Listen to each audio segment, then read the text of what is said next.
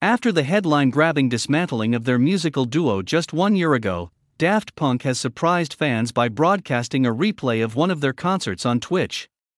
They used the occasion to celebrate the 25th anniversary of their first album, while spectators got a nostalgic reminder of the good old days. So, could the legendary pair be getting back together? At 10:02 p.m., 22:02 in the 24-hour clock, on February 22, 2022, French band Daft Punk launched a surprise performance on Twitch. Following shortly after a series of messages on Twitter, the two French musicians hosted a replay on Twitch of an old concert from December 1997 in Los Angeles. While many fans took to Twitter to share theories and express hypotheses, it appears that the reason for this surprise return was to celebrate the 25th anniversary of their first album, Homework.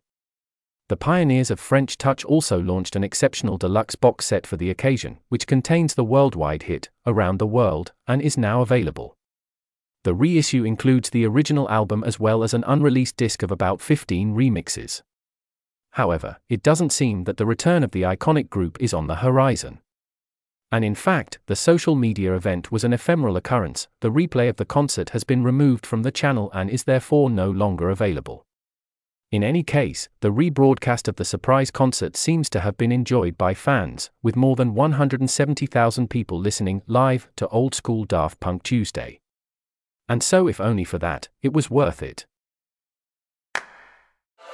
ETX Studio. ETX Studio. ETX Studio.